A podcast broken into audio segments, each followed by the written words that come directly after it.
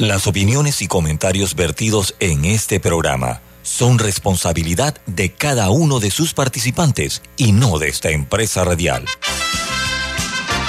Son las 7.30 de la mañana, hora de un buen café y hora de Infoanálisis, el programa de información y análisis más profundo de Panamá. Infoanálisis con Guillermo Antonio Adames, Rubén Darío Murgas, Camila Adames Arias y Milton Enríquez. Infoanálisis por los 107.3 de Omega Estéreo.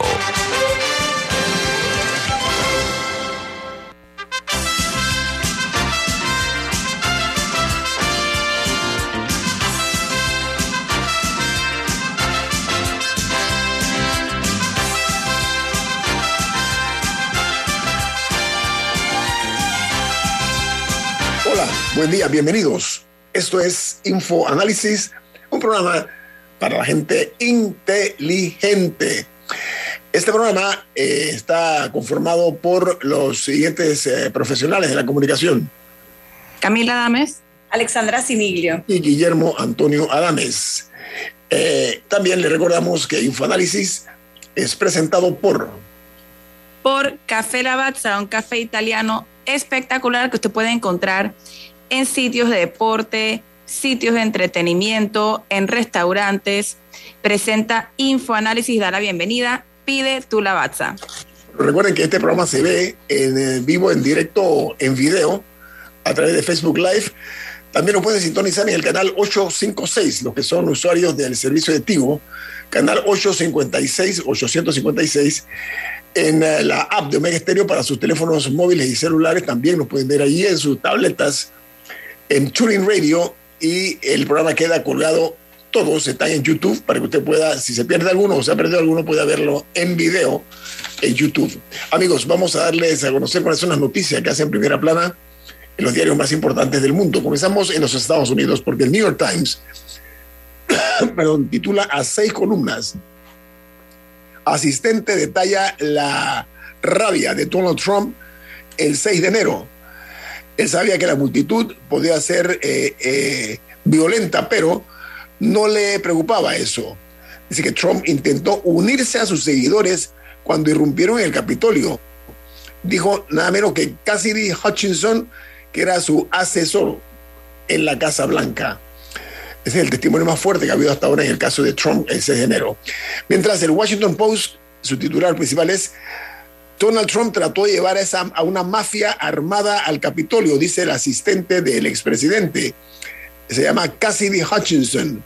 Era asistente jefe de gabinete de la Casa Blanca. Y le dijo al Congreso que Trump sabía del ataque y que sabía también que portaban armas y que agredió a un agente secreto del servicio secreto dentro de su uh, rabia que, tenía y pensó incluso en perdonar a los eh, alborotadores entraron violentamente al Capitolio.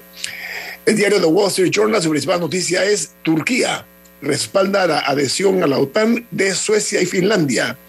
El acuerdo alcanzado a tiempo para una cumbre en Madrid pone fin a una disputa que había frenado la expansión de la alianza provocada por la invasión de Rusia a Ucrania. Y en Colombia, el jefe del ejército colombiano eh, renunció ayer para evitar caminar al lado del presidente electo Gustavo Petro el día de la toma de posesión. Dice la nota que el, alto jefe militar eh, había eh, criticado en público en numerosas ocasiones y muy fuerte al entonces candidato, hoy presidente. Este hombre renuncia, me parece muy digno de su parte ese tipo de acción, ¿no?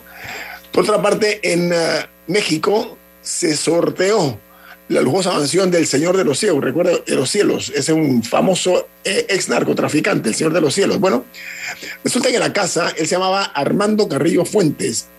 Eh, la casa de este antiguo líder del cártel de Juárez tiene más de 3.400 metros cuadrados. Está ubicado en una zona exclusivísima, un área residencial de la Ciudad de México. Está valorada en 4.5 millones de dólares. Y imagínense ustedes que se tuvo que repetir la, la, rifa 17 veces para lograr encontrar un ganador. Por otra parte, en China, se anuncia la reducción de la cuarentena para los pasajeros internacionales. El aislamiento tras la entrada al país pasa de 14 a 7 días, la mayor eh, flexión que han tenido las autoridades chinas en cuanto a las restricciones a los extranjeros. Mientras en el Ecuador el Parlamento rechaza la destitución del presidente Lazo y el consiguiente adelanto electoral, después de que la votación se atrasó por más de cuatro días, imagínense ustedes. Se salvó en la raya el señor presidente Lazo. Y en los Estados Unidos, un fiscal general está supervisando parte de la investigación del 6 de enero sobre los esfuerzos del expresidente Trump para enviar las elecciones, eh, para evitar, perdón, las elecciones. Mientras que Rudy Giuliani, que fue una mano derecha del señor Trump en las elecciones, ha dicho que se ha convertido en una figura central en esta investigación. Porque además hay una investigación que se está haciendo en Georgia, disculpen, sobre los esfuerzos para revertir las elecciones allá que hizo el exmandatario estadounidense.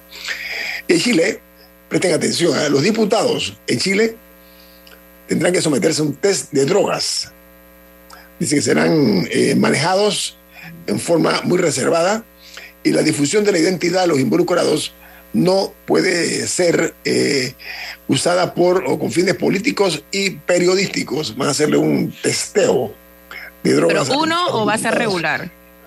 No, le van a hacer test, o sea, eh, a, todos los diputados. Oye, me gustaría para Panamá que se haga también. Yo sé que no hay. Digo, ah, o sea, lo interesa, me, me, interesa saber qué, des, qué cuál fue como el, la, la causa de, de, esta medida, si fue algún diputado en particular que, o algo que haya pasado, encontraron drogas en la asamblea, también puede ser, yo no sé, para que hayan tenido que pasar a esta medida. Yo, yo, miro con simpatía todo este tipo de controles que se puedan dar ante las sospechas que hay eh, en ese sentido. ¿no? Pero bueno, continuamos. En ah, El Salvador, tras el asesinato de tres agentes por parte de los pandilleros, el presidente Bukele eh, llama a arreciar la guerra contra las pandillas y dice que descarta eh, que esté pensando en suspender el régimen de excepción en los próximos dos a tres meses. Lo mataron brutalmente, estos pandilleros, estos tres eh, agentes. Y en Perú, el Partido Perú Libre pide que el presidente Pedro Castillo dimita a su militancia antes de que se le hable el proceso disciplinario por supuestamente promover la inscripción de partidos paralelos y fracturar la bancada congresal en Perú. Y hay otra noticia de primera plana hoy que aparece en los diarios internacionales y se genera en los Estados Unidos. Dice que Ernst Young, ¿te has escuchado esa marca, no? Esa, esa es una de las empresas eh, que gozaba de mayor prestigio eh, en todas partes. Aquí en Panamá, cuando se hablaba de Ernst Young, todo el mundo, wow, quedaba impresionado. Bueno, les tengo noticias. Dice que esta empresa eh, pagará una multa récord en sonda de fraude en un examen de ética la SEC, que es la institución que tiene que ver con esto, dijo que la sanción es de 100 millones de dólares y se dio en parte a la empresa que no informó del escándalo a los reguladores que habían preguntado sobre eh, la mala conducta de uno de sus clientes y de ellos también, Ernst Young. Así que ya saben, piénsenlo bien cuando van a...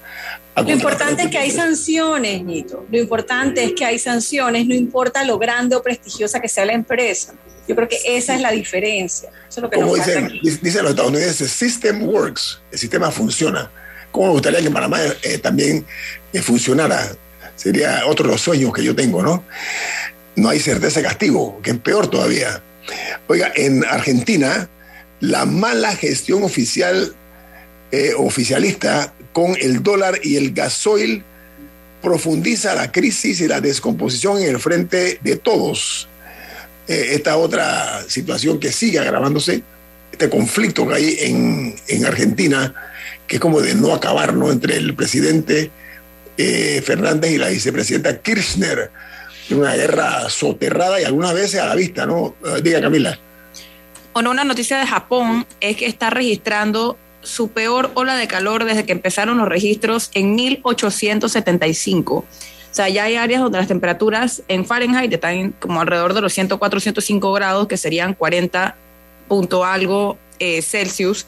Ellos tienen una población muy mayor, entonces el gobierno está en una disyuntiva en que les recomienda bajar el consumo de energía eh, porque también hay riesgo de apagones por las altas temperaturas, eh, pero al mismo tiempo sí recomienda que a la población mayor se le ponga aire acondicionado porque están teniendo muchos casos de gente hospitalizada eh, por, por temas de calor.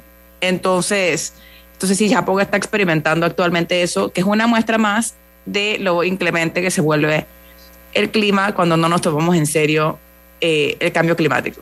Correcto, así mismo es. A mí me hubiera gustado que Al Gore hubiera sido por lo menos vicepresidente. Ese, ese hombre muy Bueno, vicepresidente sí fue.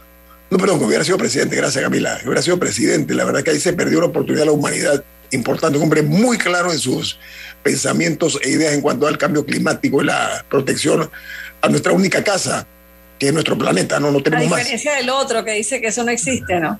Sí, ¿no? Es un, es un, fue un bolsonorazo. Bueno, continúo. En Nicaragua se está eh, anunciando un potencial ciclón tropical en el Mar Caribe que podría eh, además eh, impactar fuerte a Guatemala y además arrojar eh, fuertes lluvias sobre toda la región centroamericana. Panamá lo está viviendo en, en los últimos días. Mientras en Bolivia, ayer se registraron 1.400 casos nuevos de COVID-19 en las últimas 24 horas. Dice que la mitad se concentró en Santa Cruz y añade que el total de los casos en Bolivia ascienden a 923.573 eh, y los fallecidos eh, suman un total de 21.953. Y hablando del clima, de la temperatura, el caso que se dio a conocer en Texas o en Texas, en los Estados Unidos de América, tiene ahora otro, otro condimento. Les voy a decir por qué uso el término condimento. Recuerdan ustedes, perdón, que se encontró o se hallaron dentro de un contenedor allá en eh, la ciudad estadounidense unos 50, eh, unas 50 personas, varios ya cadáveres. 51 ya van, ¿no? Sí, más de 40 murieron. Bueno, en Guatemala informan que se conoció que entre los 50 hallados dentro del contenedor este en Texas hay siete guatemaltecos, siete. ¿Y saben qué? Los migrantes que murieron habían sido rociados con condimento para carne a una, eh, a una condición eh, del ambiente de 60 grados centígrados. O sea, esto es un acto de canibalismo, un acto brutal, un acto miserable. Pero, pero al mismo tiempo es muy común. O sea, es, un, es, es común que vayan transportados, ya han salido muchos testimonios, en diferentes medios han ido recogiendo de personas que sí llegaron con vida en, eh, a través de los años, Ajá. en métodos escondidos entre comida eh, u, u otras cosas dentro de camiones, etcétera. Eh, porque lamentablemente el sistema para poder ingresar legalmente, algunos lo ven tan imposible que esta, esta es la única vía que consideran que viable para ellos llegar. Y solo para aclarar, Nito, eh, lo que pasa con esta con este caso es que es la mayor tragedia de este tipo registrada en la historia según recoge el país. Eran 87 finalmente los migrantes que iban en el contenedor, de los cuales 24, ¿no? 51 ya han fallecido. Sí, así es. Eh, y- Sí, o sea, lo que digo es que esta no fue la primera vez que la gente se montó en un contenedor, simplemente son los primeros que han muerto en masa y que se ha descubierto de esta manera. pero en esa frontera eh, con los Estados Unidos está repleta de cruces invisibles, de la cantidad de muertos que ha ido dejando este tipo de actividad donde utilizan al ser humano como una mercancía de cambio. Sí, el Violan tema del tráfico de personas en el área es grave. Sí, sí, violan a las Víctima mujeres. de las mafias, ¿no? Sí, las mafias, Sí. ¿no? Son mafias. Un minuto, Camila, un minuto, diga. No, una noticia muy interesante es que en Estados Unidos, en California, hay este lugar que se llama Bruce's Beach, que a inicio del siglo XX eh, fue un, un lote de tierra comprado por una pareja, eh, por una pareja eh, afroamericana, y lo hicieron una especie como de resort para gente, para, para gente afroamericana en esa área. Esto en el año 1912. Y las autoridades comenzaron a tomar diferentes medidas para tratar de sacarlas del área porque era, una tiemp- era tiempos de segregación. Eh, y fu- fueron poniendo diferentes medidas y finalmente les quitaron la tierra. Porque, porque ahí era una especie de resort donde llegaban muchas personas eh, a disfrutar de, de este lote de playa. Este lote actualmente, y se haya quedado vacío porque se lo habían quitado nada para quitárselos. Hoy en día ese lote vale 20 billones de dólares enfrente de la playa en Manhattan Beach, en California. Y ahora las autoridades votaron, se habían hecho diferentes historias, había hasta un monumento a esta pareja, decidieron devolverle la tierra a sus descendientes porque, el, porque las autoridades reconocieron que le fue quitada o sea, única y exclusivamente por, el, por un tema racial. Eh, y es un, me parece que es una historia de reparaciones años después que me pareció muy interesante. Se llama Bruce's Beach, el lugar, eh, la playa de Bruce, por si quieren buscar. Ok, vamos al corte comercial. Esto es Info Análisis, un programa para la gente inteligente. Omega Stereo tiene una nueva app. Descárgala en Play Store y App Store totalmente gratis. Escucha Omega Stereo las 24 horas donde estés con nuestra aplicación totalmente nueva.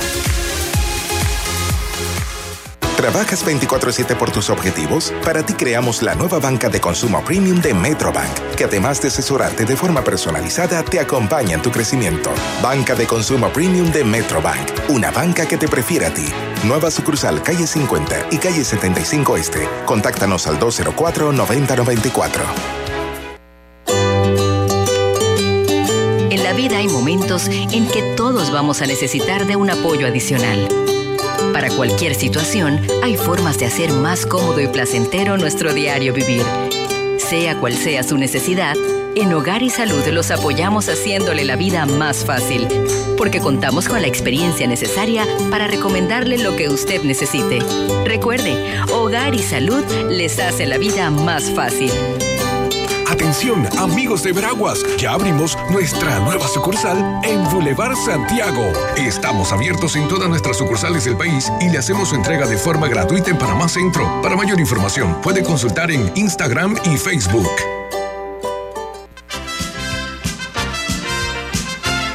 La gente inteligente escucha InfoAnálisis. Los anunciantes inteligentes se anuncian en InfoAnálisis. Usted es inteligente. Llame al 269-2488 y todos lo sabrán. Infoanálisis, de lunes a viernes de 7 y 30, 8 y 30 de la mañana, en donde se anuncian los que saben.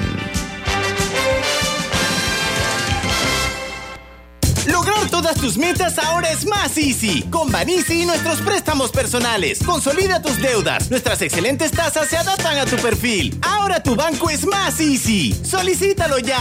www.banisipanamá.com. Banisi, siempre fácil.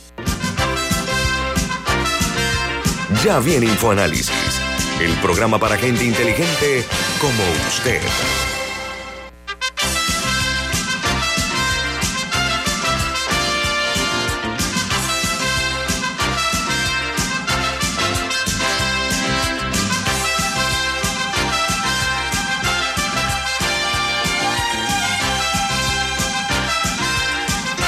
Hay un mensaje importante para los oyentes. ¿De qué se trata? Bueno, y es que en Banco Aliado te acompañan en tu crecimiento financiero. Ahorra con tu cuenta Más Plus, mejorando el rendimiento de tus depósitos. Banco Aliado, tu aliado en todo momento. Puede visitarlos en su página web bancoaliado.com o seguirlos sus redes sociales como arroba Banco Aliado. Banco Aliado, tu aliado en todo momento. Doctor Daniel Pichel, bienvenido a Infoanálisis, ¿cómo está? Muy bien, muchas gracias por la invitación. Usted es un viajero frecuente. A todos. Oiga, usted es un viajero frecuente aquí, tenía tiempo y no volaban el. Sí, hacía, tiempo, hacía, tiempo que no, hacía tiempo que no me invitaban. ¿Eh? disculpa, doctor Pichel. Ayer tuvimos aquí la. Yo, yo, no me, yo no me autoinvito a los lugares. Ah, eh, excuse me, dice el otro, ¿no? Oiga, doctor Pichel. No, no, habíamos, no habíamos realmente cuadrado. Oiga, ayer invitamos nosotros aquí y participó al exministro de Salud, y de director de la Calle de Seguro Social, Francisco Sánchez Cárdenas, eh, neurólogo muy reconocido, ¿no? Él eh, tuvo la gallardía y la, y la postura vertical de aceptar algunos, decir algunas eh, críticas con mucho sentido acerca del plan gubernamental de este Medixol, que ha generado muchísimas inquietudes y un número importante de cuestionamientos, incluso dentro del PRD, porque el ex secretario general de ese partido, él aseguró que este plan, y lo cito, dice que este plan perpetúa los beneficios oligopólicos y no garantiza un precio justo de los medicamentos y él pide que se reconsidere. ¿Cuál es su visión de esta decisión tomada por el gobierno del plan este Medixol, doctor Pichel? A ver, yo pienso que eso resuelve, o sea, aborda, no resuelve, pero aborda uno de los dos grandes problemas que tiene el tema de los medicamentos de Panamá. Y esto va enfocado al tema del desabastecimiento de la caja del Seguro Social de, los medicamentos importantes, donde lo que se está haciendo es, ok, si no lo tiene el seguro, ve y consíguelo en otro lado, pero no está metiéndose con el otro gran problema que es los precios de los medicamentos. Entonces los precios de los medicamentos en Panamá son mucho más altos que en otros países de la región y eso es parte de la discusión. O sea, que, el seguro, que, que los asegurados puedan ir a una farmacia a buscar un medicamento y que el seguro social se lo pague a la farmacia, yo creo que empeora el problema del seguro social si lo va a pagar a los precios absurdos que se están pagando los medicamentos en Panamá. Alessandra. eso queda claro y yo rescato un tuit eh, publicado ayer por Richard Morales, que dice, Medixol es apropiación de recursos públicos para subsidiar las ganancias monopólicas de la mafia farmacéutica. El gobierno no se atreve por complicidad y servilismo con la mafia a romper el cartel y garantizar acceso universal a medicamentos como derecho humano a la salud. Y yo creo que la expectativa de la, de la gente cuando se crea esta nueva comisión para analizar el tema de los medicamentos era particularmente el precio de los medicamentos, el acceso eh, a que haya medicamentos de calidad a precios accesibles disponibles para todos, no que si se pusiera un parche, porque yo creo que esto sí, sí le ayuda a un grupo eh, de los asegurados, porque ni siquiera son todos los medicamentos para los asegurados, son un grupo de medicamentos. O sea que resuelve en parte, pero se generó tanta expectativa que una vez más defrauda. Y en, ese sentido, no solamente se conformó una mesa, sino que se puso a cargo al vicepresidente y ministro de la presidencia, a una persona que a todas luces ostenta una gran cantidad de poder. Entonces, uno se queda ahora de que no es un funcionario de segunda categoría.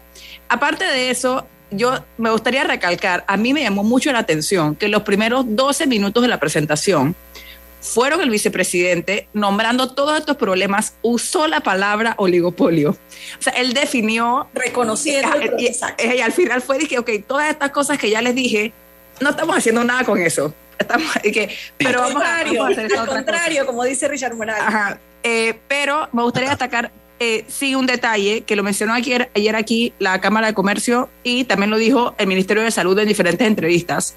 Y es que el precio que va a pagar la caja va a ser un precio intermedio, es como lo están llamando, entre lo que pagaría la caja si lo comprara la caja y el precio al que lo vende la farmacia. Pongo un ejemplo no científico. Digamos que la, caja lo compraría a 10 centavos y la, la farmacia lo vendería normalmente a 50 centavos o un dólar. Pónganse que la tarifa va a ser, no sé, 30 centavos que es más alta de lo que habría pagado la caja y también representa un nuevo gasto en, un momento en que se habla de que la caja se va a quedar sin dinero en 2024. Me gustaría destacar eso también, que al final, ¿quién va a pagar esto? Que yo sepa, va a ser la caja. Doctor. O sea, todos.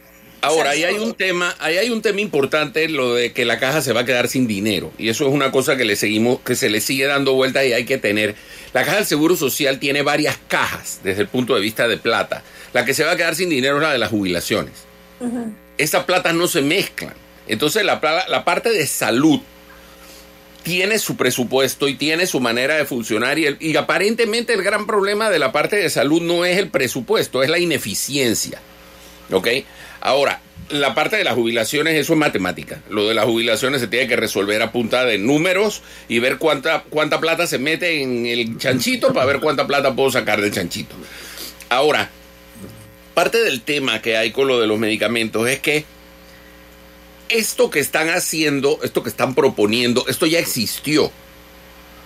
Y esto existió en los años 90, que eran las farmacias subrogadas, donde había farmacias, donde la gente iba a la farmacia y se les entregaba la medicina y el seguro social le pagaba. Pero, pero fracasó por lo de siempre. No le pagan a las farmacias. Entonces, si ustedes se fijan ahora, y esto me lo hicieron notar ayer, y yo no lo había visto así.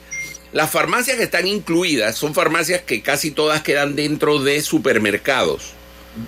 O sea que estamos hablando de un sistema que permite que aunque yo demore seis meses en pagarte, es una empresa que no depende solamente de vender medicinas. Yo tengo otros, otras rutas para que este negocio no quiebre si yo no le pago. Entonces, parte del gran problema que hay aquí es que no se le paga a tiempo y la gente no quiere participar en estos programas del gobierno porque el gobierno es muy mala paga. Bueno, en ese, no, sé si ustedes recuerdan, con el Vale Digital, hubo un momento en que circuló una carta, una carta de un, de un supermercado, que después dijeron como que no era verdad, pero yo sí creo que era que lo pusieron a circular para presionar al gobierno porque les debía, no me acuerdo cuánto dinero era, pero eran millones de dólares por el, por el vale digital. Y el gobierno desembolsó después, después de esa carta. Pero, doctor Pichel, usted es cardiólogo. Y, una, y la hipertensión, el colesterol son una de las principales condiciones que aquejan a los panameños y de hecho son las primeras que están siendo eh, incluidas en, el, en, la fase 1 la fase 1 de, de Medixol. Actualmente, más o menos, ¿cómo, el, cómo es la, el, el, problema con las medicinas de la hipertensión? Si, ¿Es que no está ninguna? ¿Es que ciertas sí y otras no? ¿Y qué tan, ¿y qué tan flexible, o sea, qué tan flexible es si un paciente lo llama y le dice, no tenía la A, tú me, puedes recetar otra? O sea, cuando a un paciente de hipertensión puede estar cambiando de medicinas o tiene que ser la, una específica. Idealmente debe ser la misma. Ahora, el problema que tiene el Seguro Social muchas veces es que solo tiene un medicamento de, un de, de cada tipo de medicina. O sea, de cada grupo, de, de, cada grupo farmacológico tienen un medicamento. Entonces, cuando ese medicamento se acaba en el Seguro Social, uno puede tratar de buscar alternativas, pero normalmente no las encuentra que tengan los mismos efectos, primero. Segundo, cuando se acaba el medicamento, se hace dificilísimo para el paciente conseguirlo porque son medicamentos que comprarlo afuera son muy caros. Entonces, el otro problema que tienen los pacientes es que uno les hace la receta y lo triste de esto es cuando uno oye al paciente que ya el paciente normalizó de que de las siete recetas de, medic de medicinas diferentes que yo le hago, porque es diabético, es hipertenso, tiene el colesterol alto, le mando la medicina y que va a haber dos o tres que no va a haber todos los meses y que él va a tener que ver cómo hace para conseguir el medicamento. Y hay pacientes que le dicen a uno, doctor, no puedo comprarlo, no conseguí el medicamento, dejé de tomar el medicamento. Entonces, eso por un lado. Por otro lado, hay una serie de procesos que, que complican el que el paciente reciba el medicamento. Todo este aspecto técnico de qué dice la receta y qué no dice la receta o sea, a veces, a mí el otro día me rechazaron una receta porque yo puse una tableta dos veces al día y me decían que yo tenía que haber puesto dos tabletas diarias. Y no se la despacharon al paciente. Semántica. Semántica, pero semántica que implica que el paciente deje de tomar el O sea, y aquello fue... Tiene que regresar donde el médico para que le cambie Claro, vaya donde su médico. Entonces le venden al paciente la idea, es que su médico no sabe hacer la receta. O sea, perdóneme, yo tengo mis recetas hechas en computadora, digitalizadas para que no me equivoque. Porque se me olvida poner una de estas. Uno pone una tableta, entregar 30 tabletas, una tableta vía oral cada día, y si yo no escribo abajo por 30 días, no se despacha. Porque tiene que decir por 30 días, aunque sean 30 tabletas una diaria, tiene abajo que decir por 30 días. ¿Cómo funciona en términos de pacientes crónicos el tema de las recetas en Panamá. Uno, un médico puede, por ejemplo, decir, ok, este es un paciente que va a tener esta condición por el resto de su vida. Despáchele seis meses de pastillas o tiene que ser mensual. Tengo que hacerle seis recetas. Porque, Tengo que hacerle seis recetas por cada mes, una por mes. Porque ese es un sistema que, por ejemplo, en, en, el NHS del Reino Unido hay ciertas pastillas, y o me consta por experiencia que hay gente que se, las, o sea, que se las dan por seis meses para que no tenga que regresar, porque para, para el administrativo es un tema tener todos los meses que estar buscando una, una cajeta y les permite a ellos programarse también. Entonces ellos despa o sea, despachaban seis meses de pastillas sí, o sea, con la, con la receta, pues. Nosotros hacemos, tenemos que hacer una receta por mes. Ok, tengo un corte comercial. Viene más aquí en Info Análisis. Este es un programa para la gente inteligente. Camila. No, pero antes de eso es importante saber que los accidentes no avisan. Solicita tu seguro de salud, auto e incendio con aseguradora Ancon. Seguro te responde. Esta es una actividad regulada y supervisada por la Superintendencia de Seguros y Reaseguros de Panamá. Nos vamos a un cambio comercial gracias a aseguradora Ancon.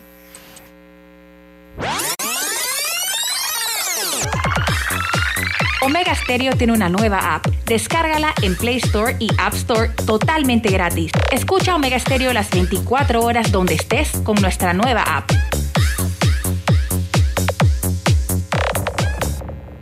Mm, dame una palabra de cuatro letras. Para tu crucigrama. Eh, ¿Idea? Mm, no, la aba penúltima. La pista dice, al tenerlo estás conectado y tienes menos preocupaciones. Mm, ya, es plan. Sí, es plan. ¿Qué, ¿Qué plan? Plan postpago, como el de Claro. Con eso siempre estás conectado. Cámbiate a Claro con un plan postpago desde 25 balboas y recibe 25% de descuento, ilimitada, minutos y gigas para compartir. Vívelo ahora. Claro. Promoción válida del 1 de junio al 30 de noviembre de 2022. No aplica para otras promociones. Para más información ingresa a claro.com.pa. Un kilómetro más y termino. Vamos, vamos.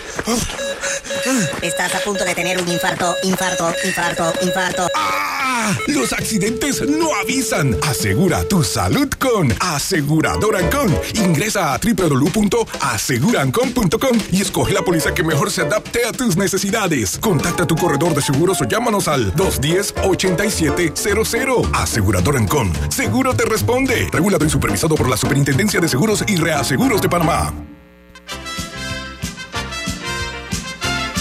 La gente inteligente escucha InfoAnálisis. Los anunciantes inteligentes se anuncian en InfoAnálisis. Usted es inteligente. Llame al 269-2488 y todos lo sabrán. InfoAnálisis, de lunes a viernes de 7 y 30, 8 y 30 de la mañana, en donde se anuncian los que saben. Delta está siempre cerca de ti, cerca de nuestras tradiciones, cerca de tus metas y también cerca de las necesidades de tu negocio. Por eso te ofrece la tarjeta MaxiFlota, con la que puedes controlar, monitorear y obtener reportes del consumo de combustible de la flota de tu empresa, mientras acumulas millas con EdMiles. Solicita tu tarjeta MaxiFlota llamando al 279-2929.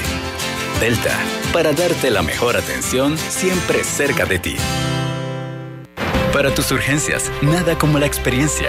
Hospital Paitilla, 24 horas de atención especializada en su nueva área de urgencias.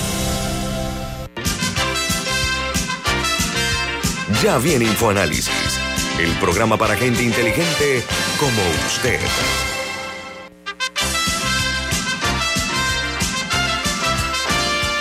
Camila.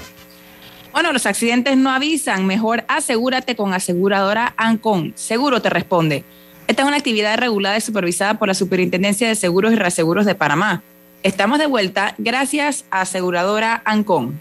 Mire, doctor Daniel Pichel, gracias por estar con nosotros esta mañana. Vuelvo al tema del plan gubernamental este Medixol, porque dentro de los cuestionamientos, eh, yo quiero eh, preguntar, aprovechar para preguntarle a usted, aquí se beneficia eh, en este primer eh, intento a personas afectadas por o que sufren de hipertensión y también de diabetes, eso es lo que se ha dicho. No, diabetes es fase 2, es hipertensión dos. y colesterol. Asegurados. Eh, los asegurados. claro, Asegurados. los. Muchas gracias, los asegurados. De, de- de ciertas policlínicas. Sí, oiga, doctor Pichel, eh, ayer se aceptó por parte de algunos funcionarios que eso era un paliativo, ¿ok? Eh, lo, lo que se ha tomado. Este tipo de situaciones tan pasajeras se convierten después en permanentes. Usted está claro, doctor Pichel, ¿no? Siempre, siempre, siempre. Entonces, ¿por qué no cambiamos ese ritmo de las cosas por una parte? Y le pregunto porque algunos medicamentos genéricos hay muchas dudas acerca de los mismos, sobre su calidad y sobre si son seguros o no. ¿Cuál es su opinión acerca de los genéricos que son una solución para mucha gente, doctor Pichel? Los genéricos, a ver, está muy bien definido el concepto de bioequivalencia. O sea, un medicamento bioequivalente es un medicamento que desde el punto de vista químico tiene las mismas características que el original. Ok. Normalmente los genéricos, la forma como es el tema de, de- de patentes, una vez que se vence la patente de un medicamento, de una sustancia farmacológica, ese medicamento ya se podría vender a todo el mundo y todo el mundo podría fabricar ese mismo producto con el mismo agente genérico, o sea, con la misma sustancia. El problema está cuando hay medicamentos que aún tienen patente que de repente comienzan a salir genéricos. donde se tienen todas estas dudas. Pero hay estudios de bioequivalencia donde se pone el original versus el medicamento genérico y tienen que estar dentro de un 10% de variabilidad en cuanto a la absorción y a la distribución del medicamento desde el punto de vista químico, cuando se toma el medicamento. No son estudios que se hagan en pacientes para demostrar efectividad clínica, porque esos son estudios que tienen que ser muy grandes, son estudios que cuestan un dineral y son estudios que se hace dificilísimo poder eh, hacer un estudio de miles de pacientes por cada uno de los genéricos. Ahora, los genéricos son perfectamente válidos y no hay ninguna razón por la cual no utilizar genéricos si uno está utilizando genéricos bioequivalentes. Y teóricamente, para poder venderse en Panamá, los genéricos deben ser bioequivalentes. Eso es un requisito que se pone. ¿Y se cumple con eso, doctor Pichel, a su juicio? Eh, yo diría que en un alto porcentaje sí. Lo que pasa es que uno ve una gráfica del resultado del estudio de bioequivalencia y yo no sé qué sustancia se usó porque yo no vi el estudio. O sea, yo veo un estudio hecho por un laboratorio en X lugar donde me enseñan que las dos gráficas están dentro del 10% de variabilidad. Yo no tengo razón para decir que eso no sea cierto. Ahora, yo lo que encuentro que me llama a mí la atención de los genéricos es que si uno tiene un original que cuesta un dólar la tableta, por poner números redondos, y en ese precio de un dólar la tableta, ese medicamento, el original, tiene que cubrir los costos que, que, que le costó a la empresa que lo desarrolló todo el desarrollo del medicamento, la investigación, el desarrollo, los estudios de efectividad, etcétera, etcétera. Yo lo que no entiendo es que cuando sale el genérico, que lo saca un laboratorio que no hizo todos esos estudios, si costaba un dólar, ahora cuesta 92 centavos. Cuando ese segundo laboratorio que sacó el genérico tiene realmente un precio muchísimo menor de producción de ese medicamento para poder sacarlo al mercado, porque no tuvo que desarrollar todo el, todo el proceso inicial de investigación. Entonces, eso es un tema que lo regula el mercado. Cuando uno comienza a averiguar, eso es el mercado. O sea, el mercado es el que decide eso. Esos son decisiones que se toman a otro nivel, no se toman localmente, pero al final la gente está pagando medicamentos. Yo el otro día vi un medicamento que en Panamá cuesta 60 dólares y en Turquía cuesta 2 dólares y pico. Doctor Michel, déjeme hablar yo en primera persona, disculpe. Yo acabo, me acaban de comprar un medicamento en Colombia. En Panamá cuesta 57 dólares. ¿Sabe cuánto cuesta? 57 dólares. En Colombia cuesta 9 dólares. Para que tengamos una idea del absurdo que ha sido y el gran negocio. Por eso es que aquí hay tantas críticas, porque se habla de que son personas. El doctor Sánchez Cárdenas dio un término ayer muy fuerte. O sea, eh, eh, hay un mercantilismo rampante. Eh, Alexandra. Sí, yo, bueno, sé que el doctor Pichel ha investigado mucho este tema de, del precio de los medicamentos y en otras oportunidades lo hemos conversado, pero yo creo que no llegamos a, a una conclusión de que por qué son tan caros los medicamentos en Panamá. Y yo también le quería preguntar sobre la medida que acaba de adoptar Costa Rica, recientemente anunciada por el propio presidente, en donde dijo, si el medicamento tiene permiso por, por la, agencia de Estados Unidos o de Europa, automáticamente va a tener permiso. Pero- Eso debería ayudar también. Alexandra, ¿no? eso existe en Panamá. O sea, eso existe en Panamá. En Panamá, si tú tienes un medicamento que tiene aprobación de Estados Unidos o de Europa, ese medicamento es más, y creo que es un poquito más amplio, creo que incluye México y Canadá. Tú puedes en un momento determinado decir, ok, cumple con los criterios, ese medicamento no tiene que volver a repetir todas esas pruebas aquí en Panamá. Y eso Entonces- está en la práctica, eso, eso funciona. Entonces, Lo ni que con pasa es todo que eso es lo seguimos con los precios. Claro, tenemos. y tenemos otro problema, tenemos otro problema que es cuando uno habla con la gente de la industria farmacéutica. Un laboratorio que produce un medicamento nuevo y uno dice, ¿y eso cuándo lo vamos a tener en Panamá? El laboratorio ya dice directamente, calculen que para dentro de tres años. ¿Por qué? Porque el proceso de registro en Panamá demora tres años. Sea, son tres años de papel que va, que viene, que regresa, que trae, que tiene que tener estas pruebas. Entonces, claro, el tamaño, seamos también realistas, el tamaño del mercado de Panamá no hace atractivo para ninguna empresa farmacéutica. Si, si, si Brasil dice, ustedes tienen que colgarse todos patas arriba para que yo les procese el medicamento, todos se cuelgan patas arriba. Porque es un mercado de ciento y pico millones de personas. Pero Panamá, que somos cuatro millones de personas, donde probablemente del medicamento se van a vender 30 cajas al mes en toda la República. esa gente no tiene un interés particular en gastarse un montón de dinero en hacer una serie de, de procesos administrativos que no son atractivos desde el punto de vista comercial. Entonces, Pero, pero, eso es pero es que- un tema de mercado. No, pero es que eso conecta con el problema, con el problema original.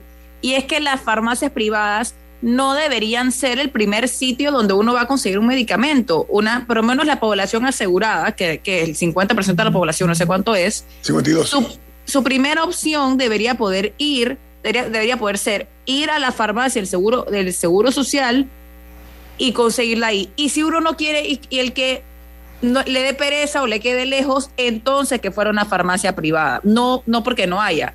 Y me gustaría regresar brevemente a ese tema, porque otra, otro dato que hemos hablado por mucho tiempo y que lo comentó ayer también la, la presidenta de la Cámara de Comercio, es que parte del problema de abastecimiento de la caja es simplemente que no saben cuánto necesitan. Sí, sí, eso es otro problema. Eso lo maneja, eso se O sea, más maneja de la de la manera más arcaica del mundo. Uno puede tener la mejor negociación con las farmacéuticas y al final ponerlos patas para arriba y todo lo que sea. Pero si la caja no sabe decir cuánto medicamento necesita, Pero Camila, tú No recuerdas que los estados financieros. negociador Camila, los, no te- los estados financieros comenzaron a conocerse después de muchos años, no hace mucho.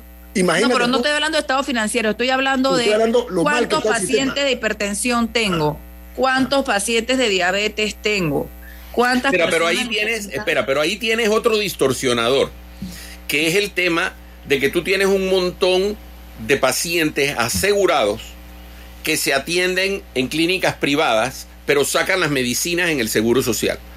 Entonces, para el seguro social se hace muy difícil saber cuántos hipertensos tiene si hay un porcentaje de esos hipertensos que no se están atendiendo en el sistema.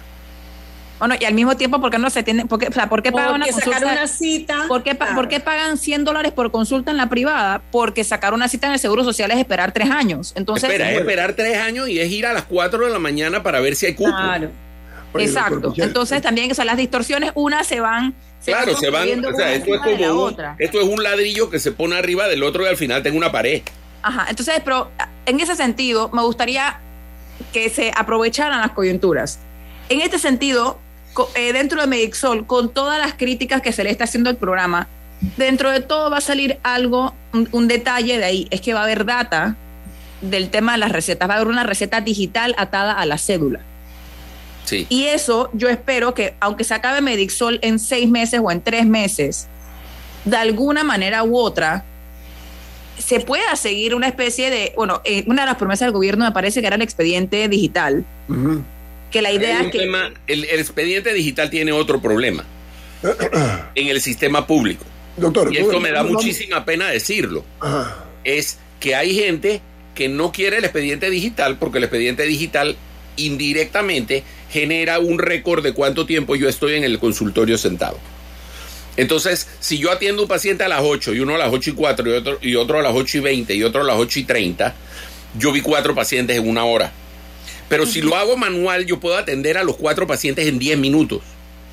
Y no queda un registro de cuánto tiempo yo estoy. Y cuando termino de ver mis 12 pacientes en una hora, recojo y me largo, porque ya terminé. Entonces, esa es una de las cosas que fueron una de las razones por las cuales el expediente digital tuvo mucho rechazo por parte de alguna gente porque decía, no, no, yo no quiero el expediente digital, pero al final era porque eso generaba controles. Bueno, Nosotros no hora. hemos encontrado una fórmula para saber cuántas horas trabaja cada funcionario de la Caja del Seguro Social. Doctor No sabemos. ya- Bueno, ya a ver, hora, cada funcionario me refiero médicos, porque evidentemente el funcionario administrativo sí tiene que marcar una tarjeta. Doctor Pichel, pero ya es hora de que la caja de seguro social se modernice en este siglo XXI. Y dentro de esa modernización que usted está diciendo es exactamente eso. Claro. Llevar data acerca de, de- de los usuarios de servicios, etcétera. Tiene un corte comercial. Le quitamos unos minutos más, doctor Pichel, ¿está bien? Adelante, no hay problema. Tiene más aquí en Info Análisis, un programa para la gente inteligente. Omega Stereo tiene una nueva app. Descárgala en Play Store y App Store totalmente gratis. Escucha Omega Stereo las 24 horas donde estés con nuestra aplicación totalmente nueva. Banco da Vivienda y sus productos están de feria. Solicita tu préstamo hipotecario o tu préstamo de auto con condiciones especiales. Solicítalo al 366-6565 o ingresando a www.granferiadavivienda.com.pa.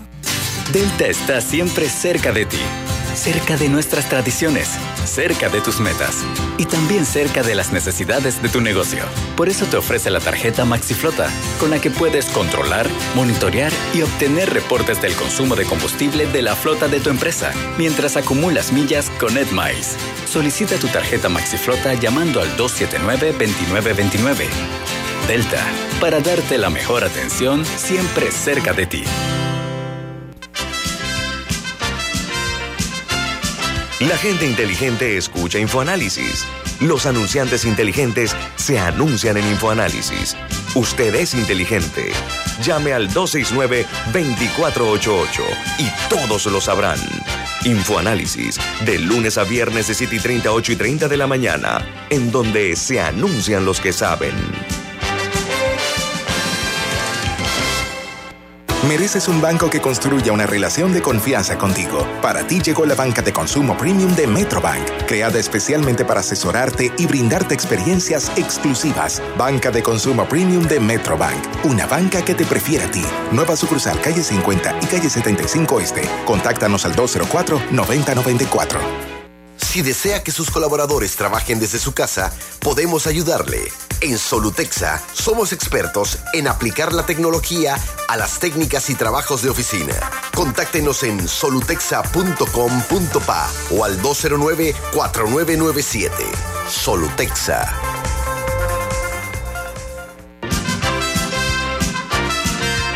Ya viene InfoAnálisis, el programa para gente inteligente como usted.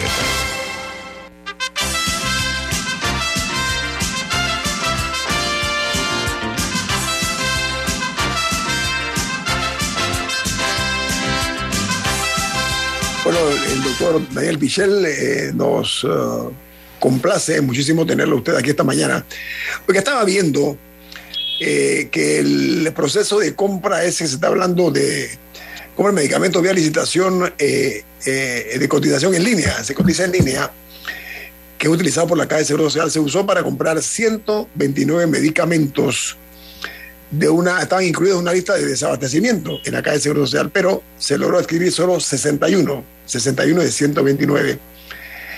Entre los 68 restantes, 25 no hubo propuesta. Nadie entró a proponer sobre, sobre esos productos. Con el 31 se le hicieron propuestas de medicamentos, atención, subrayado, te voy a decir, ¿ah? De la India sin registro. Eso no se debe penalizar, doctor Pichel, pregunto yo. El problema, el problema que pasa con los registros es que vuelves al punto. Si ese medicamento. Registro sanitario, estoy hablando. ¿eh? Sí, sí, pero si ese medicamento cumple con la regulación de la, de la EMA o de la FDA, porque entendamos una cosa, muchos de esos medicamentos hechos en India, o sea, India tiene fábricas de medicamentos donde fabrica medicamentos Pfizer de Estados Unidos.